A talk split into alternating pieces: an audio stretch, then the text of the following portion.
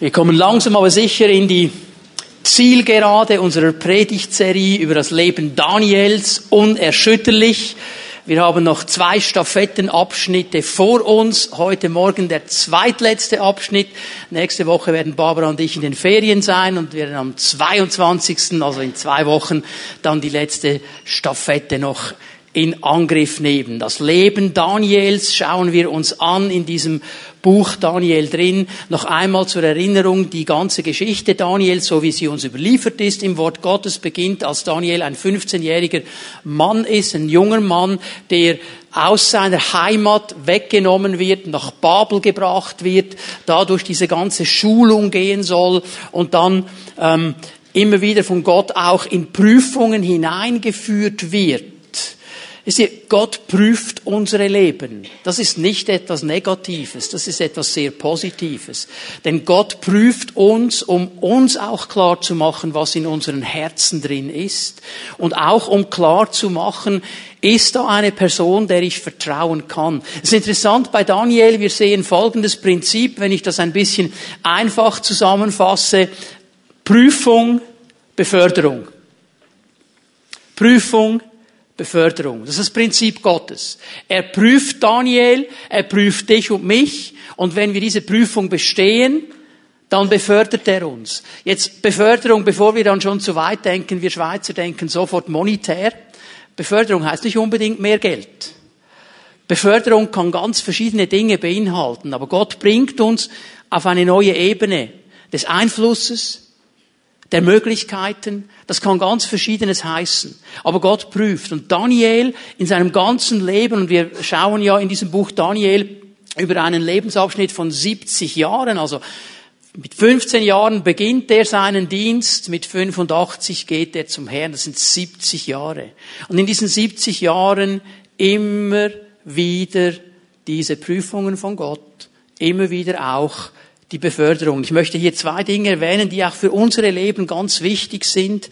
Daniel dient dem Herrn bis ans Ende.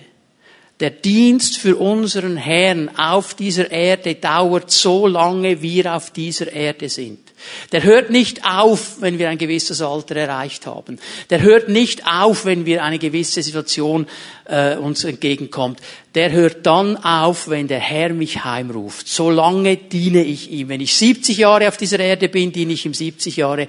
Wenn ich 80 Jahre lang auf dieser Erde bin, diene ich ihm 80 Jahre. Wenn der Herr mir bis 90 Zeit geben will, diene ich ihm bis 90. Ich diene ihm, solange ich auf dieser Erde bin. Daniel hat das genauso gemacht. Und wisst ihr was? Die Prüfungen hören auch nicht auf. Ich meine, Gott hätte ja sagen können, okay, jetzt, jetzt ist er 45, jetzt habe ich den 30 Jahre lang geprüft und das ist gut, das lassen wir jetzt für den Rest des Lebens. Die Prüfungen hören nie auf. Weil Gott immer noch etwas sieht, das er optimieren kann. Weil er immer noch Potenzial sieht in unserem Leben, wo er uns herausfordern möchte, wo er uns befördern möchte. Daniel hat das gelebt. Er hat es gelebt unter drei verschiedenen Königen. Er hat drei verschiedene Könige erlebt in dieser ganzen Zeit seines Dienstes und er war treu in all diesen Herrschaften drin. Wisst ihr warum? Weil er gewusst hat, eigentlich diene ich nicht einem König, ich diene dem König aller Könige. Ich diene Gott. Ich weiß, wem ich diene. Und darum hat er unter jedem König einfach gesagt, okay Herr, hier bin ich, wo du mich hinstellst, ich werde einfach dienen. Und jetzt werden wir miteinander ein bisschen hineinlesen. Daniel ist hier in Daniel 6, ist die Geschichte mit der Löwengrube, bereits 80 Jahre alt. Also wir sind wirklich im letzten Abschnitt seines Lebens. Wir sprechen hier von einem 80-jährigen Mann, der dem Herrn treu gedient hat und der jetzt noch einmal einen neuen König vorgesetzt bekommt. Daniel 6, Vers 1 lesen wir an, Darius, der Meder, empfing die Königsherrschaft, als er 62 Jahre alt war. Erinnert euch daran, wir haben die Geschichte gelesen in Daniel 5, dieses Zeichen oder diese Schrift an der Wand und dann diese Meder und Perser haben äh, Babylon eingenommen. Darius kommt auf den Thron. Übrigens, äh, wenn du Vers 29 dir noch aufschreiben willst, Darius und Kyros sind ein und dieselbe Person. Sind nicht zwei verschiedene Könige. Hier wird oft ein Durcheinander gemacht. In der damaligen Zeit war es oft so, dass ein König zwei verschiedene Namen hatte. Ist auch bei gewissen hebräischen Königen so. Die hatten zwei verschiedene Namen. Und wenn man da nicht gut auseinanderhält, hat man dann irgendwo ein Durcheinander. Darius und Kyros ist ein und dieselbe Person. Und der wird jetzt eingesetzt als König über Babel. Und wenn wir weiterlesen, dann Darius hielt es für gut, 120 Satrapen über das Königreich einzusetzen, verteilt im ganzen Königreich. Dieser Vers 2 zeigt mir, dass Daniel, oder Darius vielmehr ein weiser König war. Er hat einfach die Struktur, die Regierungsstruktur seiner Vorgänger übernommen. Weil bereits Nebukadnezar hatte diese Satrapen eingesetzt, diese Personen, die über eine Region beauftragt waren. Also der kommt jetzt nicht auf den Thron und sagt, hey, ich bin Darius, ich bin der neue große Mann, ich sage euch jetzt, wie die Sache läuft und jetzt ändern wir einfach mal alles. Ja, der war weise genug zu sagen, so, jetzt setze ich mich mal auf diesen Thron, jetzt schaue ich mal. Offensichtlich hat das gar nicht so schlecht funktioniert, was diese Vorgänger da gemacht haben. Jetzt lasse ich das mal laufen. Also er ließ diese ganze Struktur laufen, diese 120 Satrapen und über diese 120 diese drei hohen Amtsträger.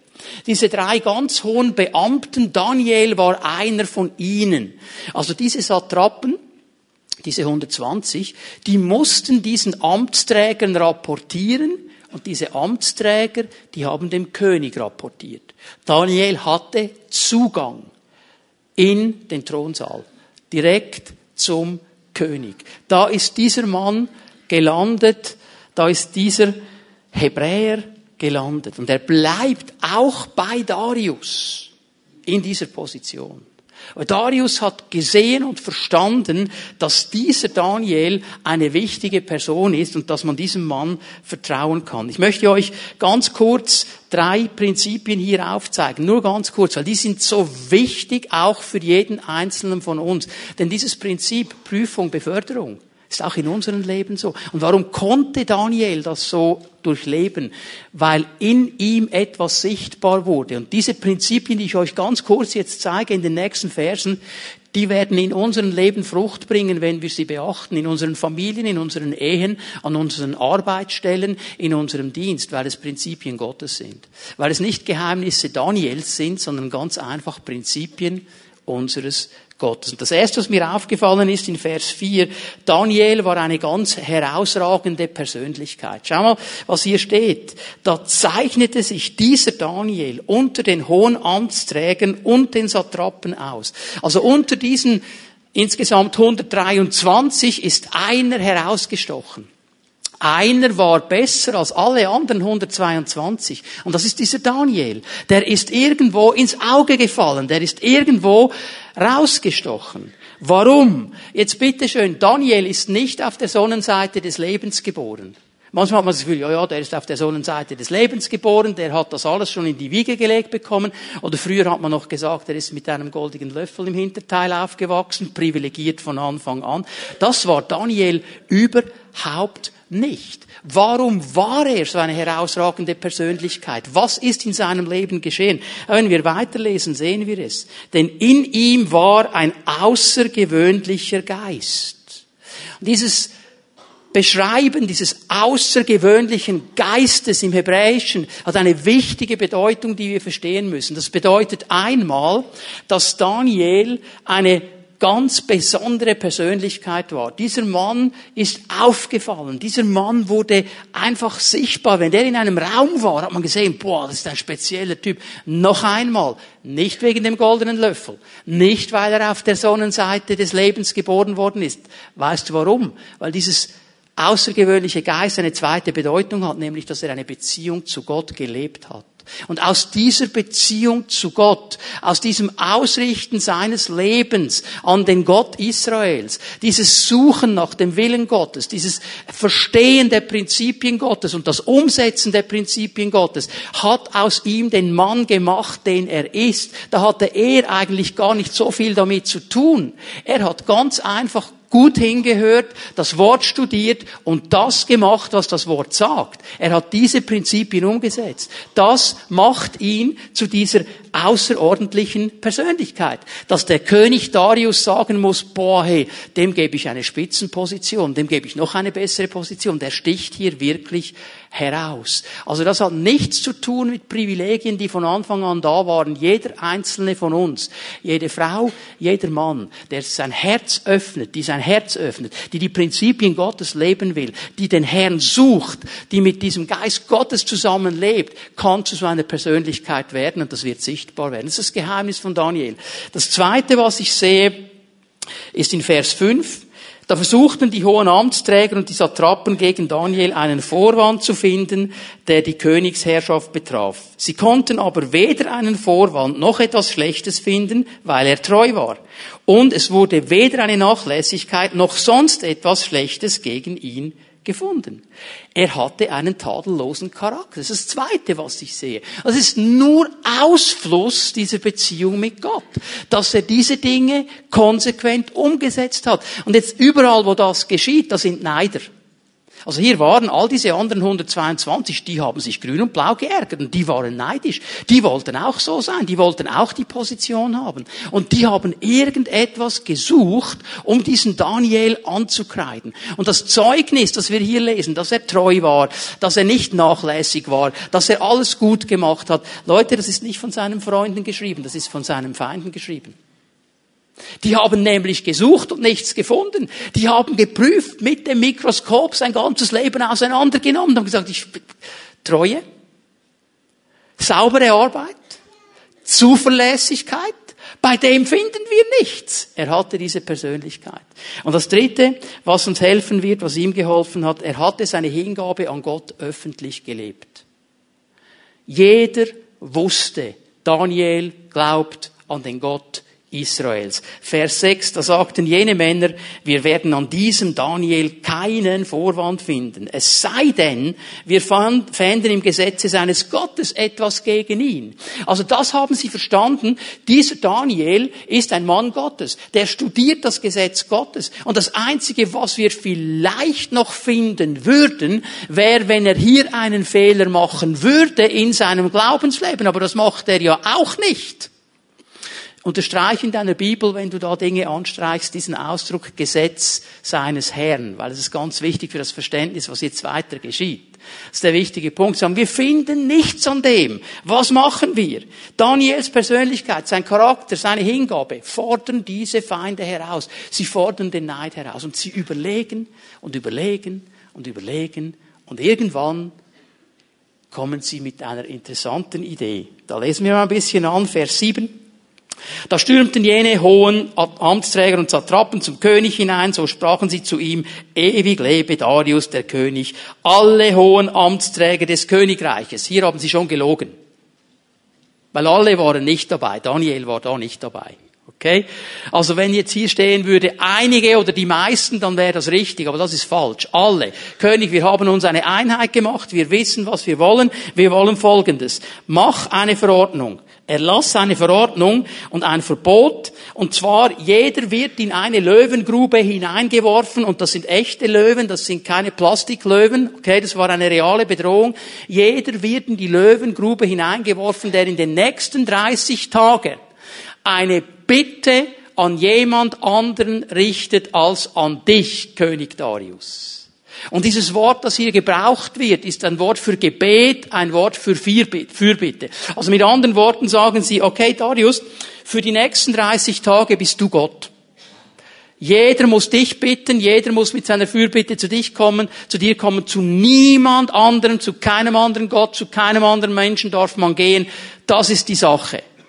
Und das fand Darius interessant. König, sagen sie ihm, setzt das Verbot in Kraft, setzt das Schriftstück auf, das nicht geändert werden darf, dem Gesetz der Meder und Perser entsprechend, das unwiderruflich ist. Und hier kannst du unterstreichen, das Gesetz der Meder und Perser.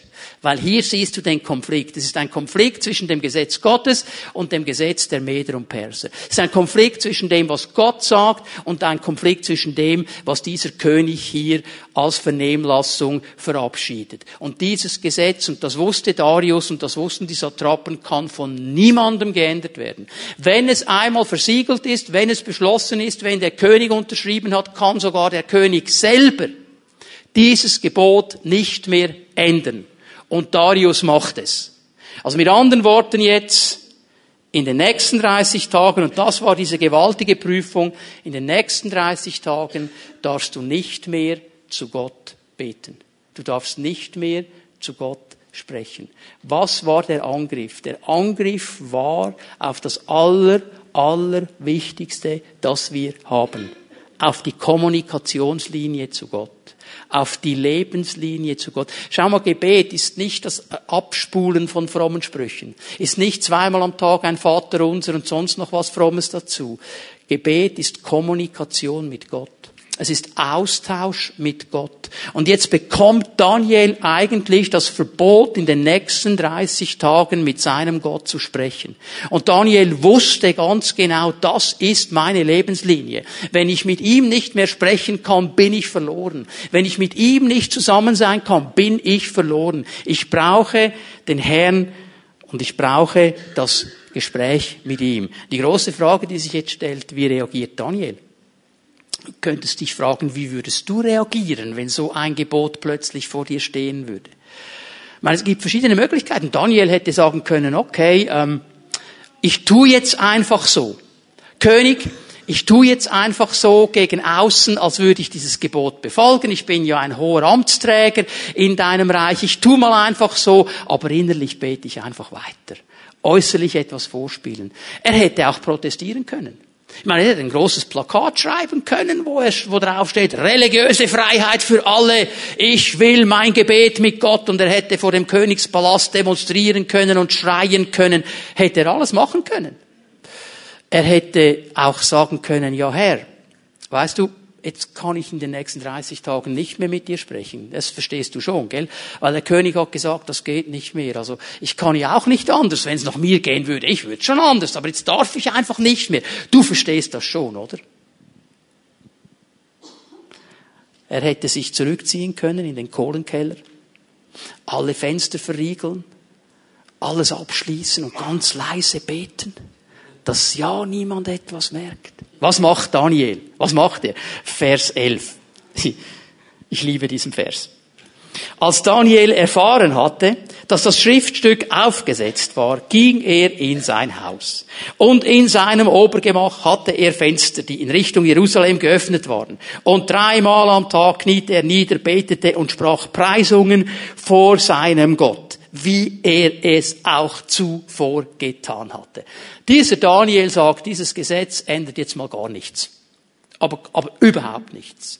Ich werde mich nicht verstecken. Ich werde nicht etwas im Geheimen machen. Der ging nach Hause, Fenster auf und hat gebetet Richtung Jerusalem. Dreimal am Tag. Und wisst ihr, wenn Juden beten, dann ist das nicht so leise wie bei uns. Da geht schon etwas los. Das ist der ganze Punkt. Er sagt, das war meine Gewohnheit, das ist meine Gewohnheit, das bleibt meine Gewohnheit. Hier werde ich nichts ändern. Mit anderen Worten, er steht nach wie vor öffentlich, ganz offen zu seinem Gott.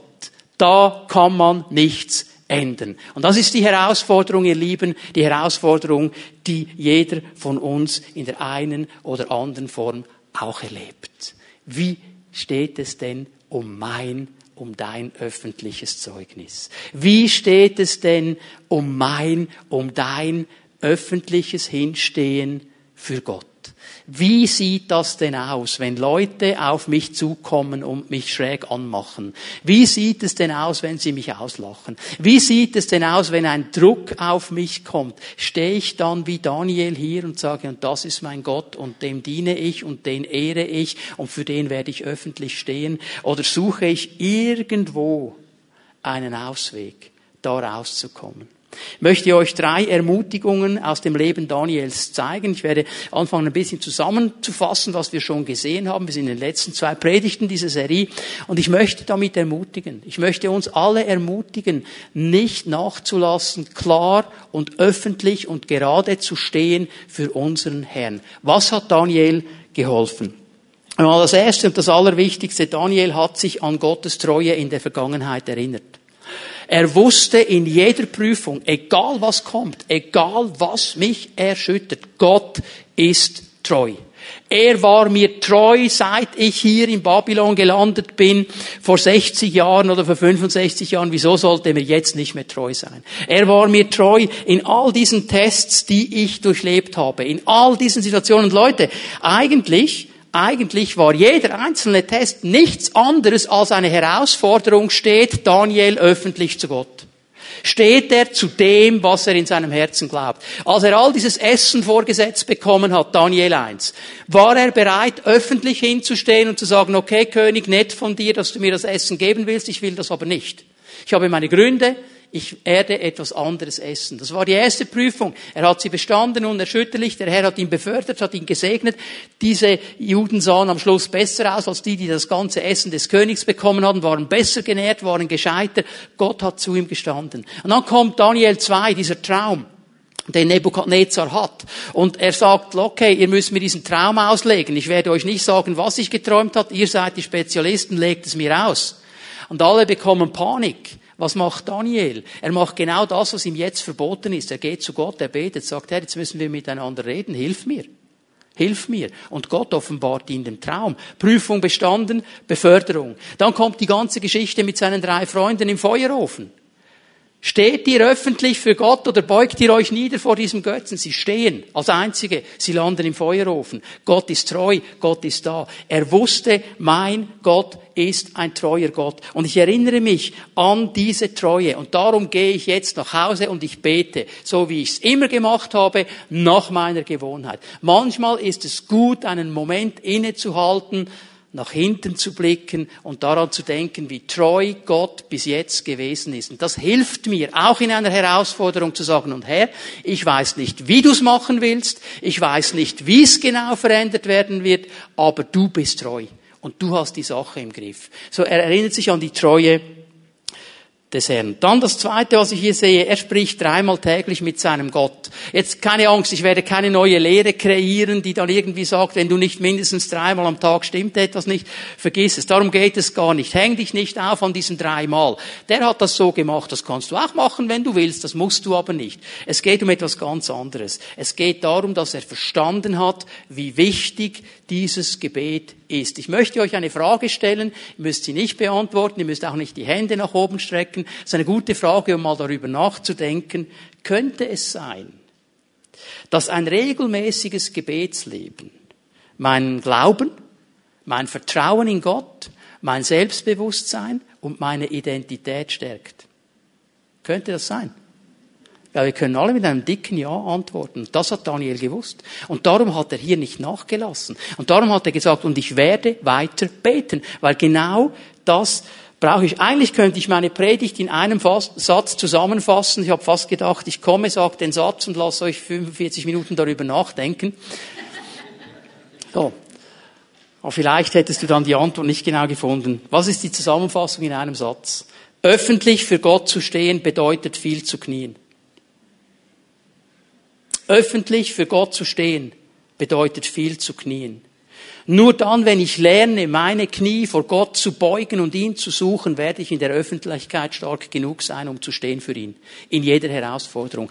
Das hat Daniel gewusst. Er gewusst, wenn ich dieses Gebet jetzt kille, wenn ich da einfach einknicke, dann werde ich nicht weiterkommen. Daniel sorgte sich überhaupt nicht an das, was die anderen sagen, was die anderen denken, was die anderen meinen. Er wusste, ich muss meinem Gott treu bleiben in diesem Gebet. Er geht nach Hause, er lamentiert nicht, er tut, was er immer tut, er betet einfach weiter. Und ich möchte dich ermutigen, ich möchte dich bestärken darin, hey, irgendwo in deinem Tag, Schneid dir ein Zeitfenster aus, wo du mit Gott reden kannst. Zehn Minuten, 15 Minuten, fünf Minuten, wie es dir geht, aber schneid dir dieses Zeitfenster aus. Musst du nicht dreimal am Tag machen. Kannst du, musst du aber nicht. Es geht nicht um die Äußerlichkeit. Aber es geht um den Moment, wo wir dieses Zeitfenster haben, um mit ihm zu reden, wo er uns Dinge zeigen kann, wo er uns helfen kann. Und ich weiß, wir alle haben keine Zeit.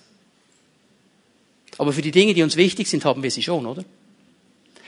Hey, wir, alle, wir haben alle 24 Stunden, Gott ist fair darin. Hat nicht einer mehr als der andere. Die Frage ist, wie teilen wir es ein? Schneid dir dieses Zeitfenster aus. Fang an, den Herrn zu suchen. Und das dritte, was so ermutigend ist, Daniel wusste, dass Gottes Belohnung viel größer ist als die Bedrohung, die vor ihm steht. Er wusste, die Belohnung Gottes, was Gott in dieser Situation tun wird, ist viel größer als jede Bedrohung. Und noch einmal, Leute, das war eine reale Bedrohung hier. Diese Löwen waren real. Diese Löwengrube war real. Daniel wusste, das ist eigentlich eine Verurteilung zum Tod. Weil da kommst du nicht mehr raus, wenn du mal in der Löwengrube bist. Also schon, aber nicht mehr ganz. Und nicht mehr lebendig. Okay? Also er wusste, es ganz reale Sache. Und das hat sich verschärft für uns im Neuen Testament. Warum? Weil der Name Jesu der Name ist, an dem sich die Geister scheiden. Du kannst über alles reden. Du kannst über Mohammed reden, du kannst über Buddha reden, du kannst über Konfuzius reden, du kannst von mir aus weiß ich was sagen. Geht alles. Sag mal Jesus. Dann geht's ab dann geht's ab. Die Leute haben kein Problem, über Gott zu reden, irgendwie undefinierbares Fluidium irgendwo oder eine Kraft oder weiß ich was. Sobald du sagst Jesus, dann geht's ab weil dieser Name Jesus eine Kraft von Gott ist. Und das haben die ersten Apostel schon erlebt, als sie da anfangen, im Namen Jesu zu predigen. Sie stehen vor dem Hohen Rat, kannst du nachlesen, Apostelgeschichte 5. Und die, die, die, der Hohe Rat sagt ihnen, Leute, in diesem Namen predigt ihr nicht mehr weiter. Jetzt pass auf, sie haben nicht gesagt, ihr dürft nicht mehr über Gott reden. Haben sie nicht gesagt. Sie haben gesagt, in diesem Namen nicht mehr. Den Namen Jesus nennt ihr nicht mehr. Weil an diesem Namen Jesu scheiden sich die Geister. Und es ist heute auch noch so. Und was sagen die Apostel? Das muss unsere Antwort sein, ich muss Gott mehr gehorchen als den Menschen. Hier muss ich Gott mehr gehorchen. Wenn es darum geht, mein öffentliches Zeugnis für meinen Jesus aufrechtzuerhalten, da gibt es keine Kompromisse. Und da muss ich eines wissen. Die Belohnung, die Gott verspricht, ist viel stärker als jede Bedrohung. Hey, keiner von uns wird mit dem Tod bedroht in der Schweiz. Keiner wird mit einer Löwengrube bedroht. Okay, in Bern könntest du vielleicht bei den Bären landen, aber das wäre Ausnahmesituation. Wir werden ausgelacht, wir werden ausgegrenzt, wir werden vielleicht nicht für ernst genommen. Okay, diese Sache, und das kann in der Seele auch etwas bewirken, ja. Aber mit dem Tod werden wir nicht bedroht. Das ist eine andere Kategorie. Und trotzdem haben wir manchmal so Mühe zu stehen. Und ich sage euch Leute, ich will hier nicht ein, ein böser Prophet sein, aber es wird sich noch verschärfen. Wir entfernen uns von diesen christlichen Grundwerten in unserer Gesellschaft. Es werden Gesetze kommen, sind einige Dinge am Tun im Moment. Das wird schwieriger werden, auch für Leute, die glauben. Das wird eine Sache sein, die uns noch beschäftigen wird. Und darum bauen wir das auf. Und weißt du, was der Punkt ist? Jeder von uns hat in so einer Situation dieselben zwei Optionen. Es gibt nur zwei. Es gibt nur zwei, es gibt nicht mehr. Aber die hat jeder einzelne von uns. Wir haben die Option, wenn die Bedrohung kommt, uns auf die Bedrohung zu konzentrieren. Nur noch die Bedrohung zu sehen. Und so, ah, das ist so schlimm und wie soll das jetzt weitergehen und ich kann doch nicht mehr und das ist so ungerecht und wir konzentrieren uns auf diese Bedrohung und sehen nichts mehr anderes. Also was die zweite Option ist. Wir können uns auf die Belohnung konzentrieren. Heißt, wir fragen nach und sagen, Herr, was hast du im Sinn in dieser Sache? Was möchtest denn du? Sprich, wir fangen an zu beten, wir fangen an mit ihm zu reden. Und wisst ihr, hier haben wir alle einen Kampf. Ich habe vor zwei, drei Wochen etwas gehört. Es ist eine Sache auf mich zugekommen, habe ich eine Krise gehabt. Eine Riesenkrise geschoben. Ich habe gesagt, nein Herr, aber jetzt nicht auch noch das. Also jetzt habe ich wirklich langsam die Schnauze voll. Jetzt das auch noch. Wie soll's weitergehen? Jetzt wird alles zerbrechen, alles auseinanderfallen und ich habe so eine richtige Krise geschoben. Und dann hat der Heilige Geist mal angepoppert, gesagt, du, wollen wir mal noch drüber reden? Sag, ja, wäre noch eine gute Idee, oder? und dann habe ich mich angefangen zu konzentrieren auf die Belohnung, auf das, was er tun möchte. Und wisst ihr was? Aus dieser Riesenkrise, aus diesem Riesenunfall wird jetzt plötzlich eine große Möglichkeit, wo Gott etwas tun könnte. Einfach weil die Sicht sich verändert. Wir sind alle hier drin. Auf was konzentrieren wir uns? Auf die Bedrohung oder auf die Belohnung? Haben wir verstanden, dass Gott treu ist? Haben wir verstanden, dass er da ist und mit uns kommen wird? Heute wird niemand mehr getötet. Wir können stehen. Wir können stehen. Für unseren Herrn. Ich möchte euch eine Stelle zeigen. die wir nicht so gerne lesen, weil sie uns herausfordert. Matthäus 10, Vers 32.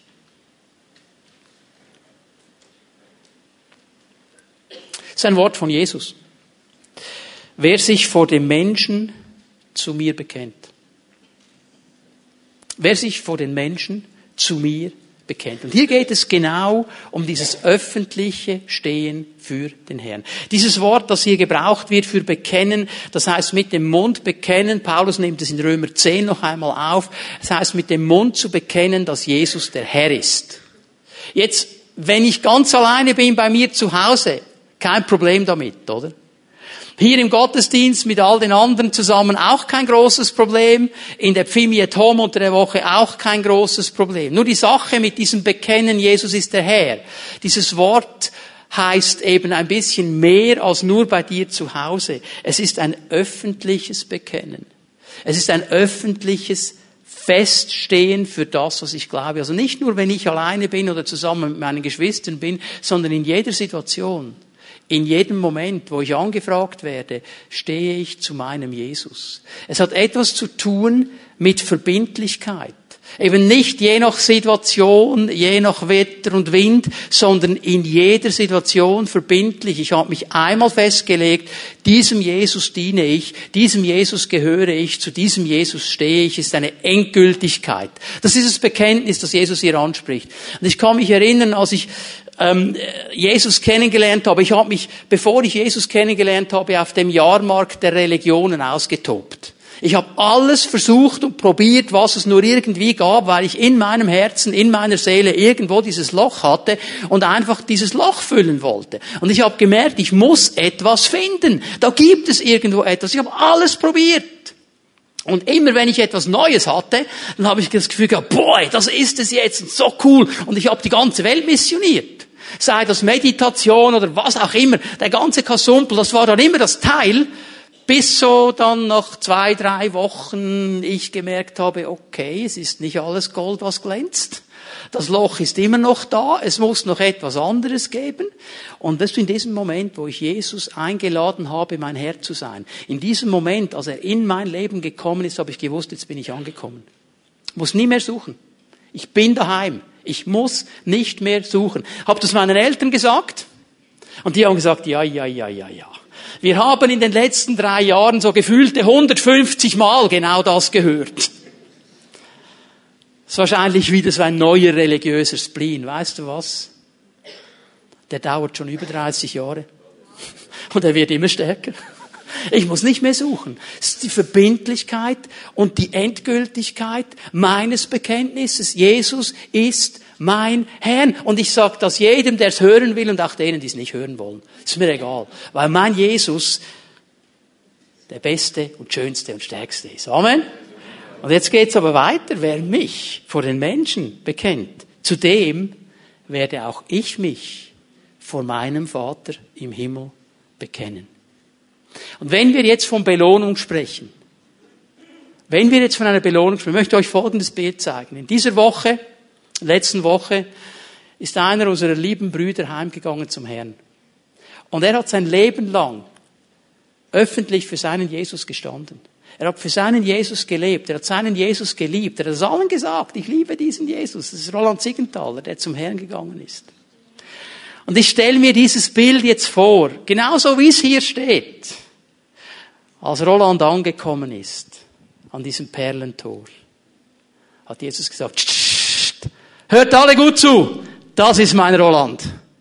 Das ist mein Roland. Der hat mich bekennt auf der Erde vor den Menschen. Er hat meinen Namen hochgemacht und groß gehalten. Leute, ich will, dass ihr wisst, das ist mein Roland. Ich bekenne seinen Namen vor dem Vater im Himmel. Wow. Das ist Belohnung.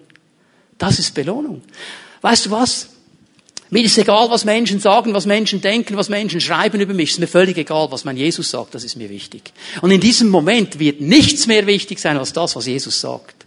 Wenn wir hier stehen für ihn, er wird für uns stehen. Die andere Seite, und das setzt uns eben dann unter Druck, wer mich aber vor den Menschen verleugnet, den werde auch ich vor meinem Vater im Himmel verleugnen.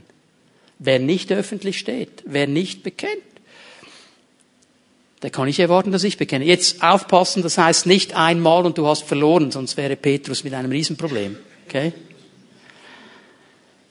Das kann ja mal geschehen. Dann tust du Buße und der Herr vergibt dir gerne. Aber wenn das dein Lebensmotto ist, wenn du dich hier durchwurstelst, bitte erwarte doch nicht, dass die Trompeten blasen, wenn du ankommst.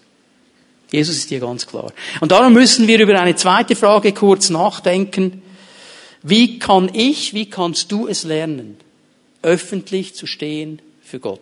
Was kann uns dabei helfen, dieses öffentliche Zeugnis für unseren Herrn zu leben? Ich möchte vier Punkte erwähnen, ganz kurz. Die haben alle zu tun mit meiner Ausrichtung. Und ich möchte dich bitten, schreib dir das auf und denk darüber nach, weil es wird dich ermutigen, es wird mich ermutigen, jeden einzelnen von uns, immer wieder zu stehen. Das Erste, was ich dir sagen möchte, jedes Mal, wenn ich öffentlich für meinen Jesus stehe, besiege ich die Angst. Jedes Mal, wenn ich öffentlich für meinen Jesus stehe, besiege ich die Angst. Weil das ist nämlich das grundsätzliche Problem. Angst vor den Reaktionen der anderen. Wenn ich jetzt in meiner Klasse aufstehe und sage, dass ich an Jesus glaube, was sagen meine Klassenkameraden? Wenn ich jetzt in der Kantine klar spreche für das, was Gott möchte, für seine Werte, für seine Gedanken, was sagen meine Arbeitskollegen? Was sagt mein Chef? Was sagen meine Nachbarn? Was sagen die? Und das macht uns Angst. Weil wir alle gern angenommen sind, weil wir alle gern erleben möchten, dass die Leute sagen, du bist ein toller Typ, dich finden wir cool, möchten wir alle. Und das macht uns Angst. Das macht uns Angst. Aber jedes Mal, wenn ich öffentlich zu meinem Jesus stehe, besiege ich diese Angst. Ich möchte kurz etwas sagen über Angst. Ich habe schon viel über Angst gesagt. Nur ganz kurz heute Morgen. Angst ist ein Gefühl. Angst ist ein Gefühl. Und Gefühle sind nicht ewig. Es gibt kein Gefühl, das ewig ist. Gefühle gehen vorbei. Ja, im Moment, wenn du Angst hast, hast du das Gefühl, boah, ey, das geht nie vorbei, hier komme ich nie raus, hier bin ich gefangen, hier gehe ich unter. Aber Angst ist ein Gefühl wie alle anderen Gefühle und die gehen nicht für immer. Die hören und verändern sich, die verändern sich mit der Zeit. Die können anders werden. Angst ist nicht etwas Ewiges. Und darum muss ich verstehen, Angst ist ein ungemütlicher Zustand, ja. Und ich kann ihn nicht wegargumentieren. Er ist hier. Ich fühle ihn. Was kann ich tun? Ich gebe ihm keinen Raum. Ich gebe ihm keinen Raum. Wie kann ich Angst eindämmen? Indem ich Schritte des Glaubens tue. Das ist die Antwort Gottes. Schritte des Glaubens. Schreibt ihr auf, Josua 3. Ab Vers 15. Ein interessantes Bild auf diese ganze Sache. Israel steht vor dem Einzug ins verheißene Land. Sie können da hinein, sie sind angekommen, Josua sollte das Volk führen. Ein Problem, das ihnen Angst gemacht hat, ist noch im Weg. Der Jordan und der Jordan mit Hochwasser. Das war nicht einfach, mit dem ganzen Volk, mit allen Kindern da durchzugehen, alles mitzunehmen. Dieser Jordan hatte Hochwasser. Und jetzt sagt der Herr Folgendes. So, ihr Priester, ihr nehmt die Bundeslade und ihr geht voraus. Und in dem Moment, wo euer Fuß in den Jordan eintaucht, werde ich das Wasser stoppen. Stell dir mal die Priester vor. Jetzt hast du die Lade. Vor dir der Jordan, reißendes Hochwasser. Und der eine Priester hat vielleicht gedacht, wieso jetzt wieder wir? Wieso, wieso jetzt nicht Josua? Josua ist der große Obermotz. Wieso jetzt nicht er voraus? Wieso jetzt wieder wir? Und dann gehen sie auf den Jordan zu, zwei Meter, nichts passiert. Anderthalb Meter, nichts passiert. Ein Meter, nichts passiert. Ein halber Meter, immer noch nichts. 20 Zentimeter. Hör mal Leute, erst wenn das Füßlein ins Wasser geht, stoppt der Herr. Erst wenn das Füßlein im Wasser ist. Das ist Glauben. Und ich sage dir, so kannst du Angst in deinem Leben bezwingen.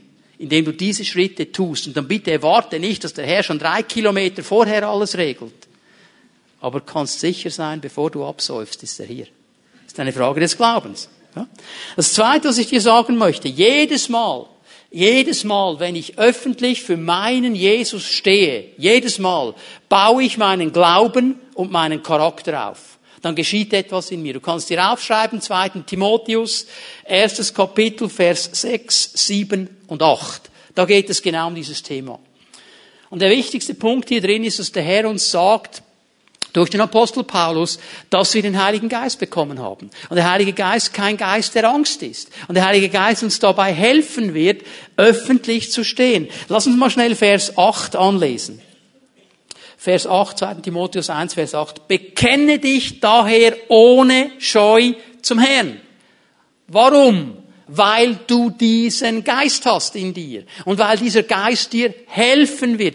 Bekenne dich ohne Scheu zum Herrn. Und wisst ihr, was hier interessant ist? Hier haben wir es oft gar nicht so schlecht im Griff. Aber was wir dann vergessen, ist, dass der Herr auch noch einen Leib hat. Eine Gemeinde. Geschwister. Stehen wir auch öffentlich zu denen. Schau mal, was Paulus sagt. Schäme dich daher nicht. Bekenne unseren Herrn. Und schäme dich auch nicht, zu mir zu stehen, auch wenn ich im Gefängnis bin. Schäme dich nicht. Oh, ja, schon ein paar komische Leute. So ein paar Geschwister sind schon ein bisschen komisch. Kann ich nicht allen sagen, dass ich mit denen Gemeinschaft habe. Oh. Weißt du, was Paulus passiert ist? als er die Gemeinde verfolgt hat. Dass Jesus ihm sagt, Paulus, warum verfolgst du mich? Leute, alles, was die Gemeinde angeht, nimmt Jesus extrem persönlich. Das ist sein Leib. Verstehen wir? Aber wenn ich mich hier herausfordern lasse, und niemand hat gesagt, wir sind alle perfekt, niemand hat gesagt, es ist alles in Ordnung, aber es ist meine Familie. Es ist meine Familie. Die Guten und die Starken und die Ermutigenden sind meine Familie und die Motzer und die Kritikaster und die Niederreißer sind auch meine Familie. Amen. Zum Glück selektieren wir nicht. Das dritte, was ich euch zeigen möchte. Jedes Mal, wenn ich für meinen Jesus stehe, jedes Mal, wenn ich öffentlich für ihn stehe, gebe ich ihm die Möglichkeit zu wirken. Da gebe ich ihm die Möglichkeit zu wirken. Einmal zurück zu Daniel 6, weil jetzt wird's interessant. Der, der, der gute König hat ja schon gemerkt, dass sie ihn hier übertölpelt haben. Der hat es spätestens dann gemerkt, als Daniel in die Löwengrube geschmissen wurde. Und er hat den ganze Nacht durchgebetet, sagt die Bibel. Was machen wir jetzt mit dieser Situation? Und am Morgen ganz früh rennt er los zur Löwengrube. Daniel, Daniel, lebst du noch? Was ist los, Daniel? Da war die Antwort von Daniel. Daniel 6, Vers 23. Mein Gott hat seinen Engel gesandt und hat den Löwen das Maul verschlossen. so cool. Wisst ihr, wer das ist? Der Engel des Herrn. Das ist derselbe, der im Feuerofen war. Das ist Jesus. Daniel war nicht alleine mit den Löwen. Jesus war auch da. Und weißt du was? Ist dir aufgefallen? Der Engel des Herrn Einzahl, die Löwen Mehrzahl ein Jesus reicht für alle Löwen dieser Welt. Kein Problem. Daniel war locker mit diesen Löwen zusammen. Jesus war da. Gott hat sich zu ihm gestanden. Daniel stand öffentlich für seinen Gott und Gott wirkt. Und dann geht die ganze Geschichte weiter. Sie haben mir kein Leid angetan. Vor ihm bin ich für unschuldig befunden worden und auch dir gegenüber König habe ich kein Verbrechen gegangen. Da war der König hoch erfreut und er befahl Daniel aus der Grube herauszuholen. Daniel wurde aus der Grube heraufgeholt. Es wurde keine Verletzung an ihm gefunden, denn er hatte seinem Gott vertraut. Wenn wir Gott vertrauen, öffentlich stehen für ihn, wir geben ihm die Möglichkeit zu wirken, dann kommt er. Dann kommt er. Und denke nicht, dass er einen von uns vergessen würde. Er vergisst keinen. Wer zu ihm steht, zu dem steht er. Und dann können gewaltige Dinge geschehen. Das vierte, was ich euch zeigen möchte, jedes Mal, wenn ich für meinen Jesus gerade stehe, in der Öffentlichkeit, dann ehre ich seinen Namen.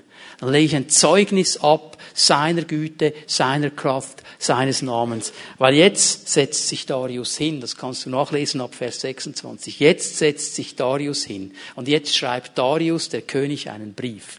Und was er macht, ist eine ganz einfache Sache. Er befiehlt allen Einwohnern seines Reiches, diesen Gott anzubeten. Den Gott Daniels. Was befiehlt er einfach? Sagt, das ist der Gott, der angebetet wird. Und jetzt kommt von höchster Stelle ein Gebot, Gott anzubeten. Und jetzt wird Gott erhoben. Das Zeugnis eines Daniels hat eine gewaltige Auswirkung. Und ich möchte dich ermutigen, dieser Gedanke ist mir im Gebet so auf mein Herz gekommen, weil immer wieder mal ähm, im Austausch mit Menschen höre ich, ja, jetzt habe ich so viel Zeugnis gegeben, ich habe so viel gesagt, ich bin so viel öffentlich gestanden, nichts geschieht, nichts geschieht, nichts geschieht. Jetzt höre ich dann auf, hör nicht auf, hör nicht auf. Verstehe, dass Zeugnis eine Langzeitwirkung hat. Und es kann sein, ich werde euch gleich zeigen, wie das bei Daniel war, dass das Zeugnis, das du gibst, erst ein paar Generationen später aufgeht. Können wir schnell vorwärts spulen zu Weihnachten oder rückwärts, was immer du willst? Jesus ist auf die Welt gekommen. Da waren verschiedene Leute da, die haben ihn angebetet. Unter anderem sagt die Bibel, waren ein paar Magier da, Zeichendeuter, Wahrsager aus dem Osten. Das ist Babylon. Da sind die hergekommen. Warum kamen diese Leute nach Jerusalem? Haben den Stern gesehen. Das waren Gelehrte. Was haben sie gemacht? Das ist ein Stern. Müssen wir studieren? Müssen wir darüber nachdenken? Müssen wir die Bücher lesen? Die haben die Bücher nach vorne genommen. Und sie haben darüber gelesen, dass es einen Daniel gab, der diesem Gott der Hebräer gedient hat. In Jerusalem. Da hat er seinen Tempel gehabt.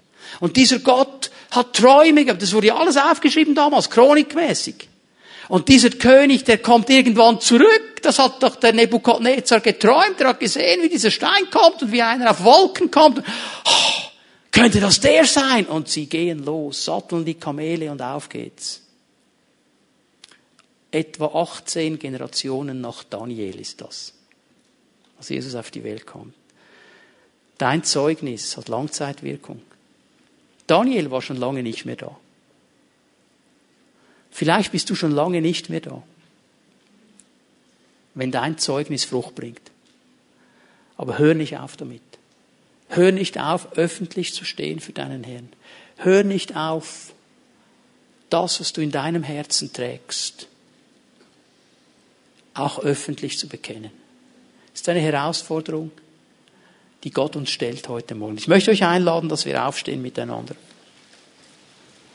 Die Lobpreise werden nach vorne kommen.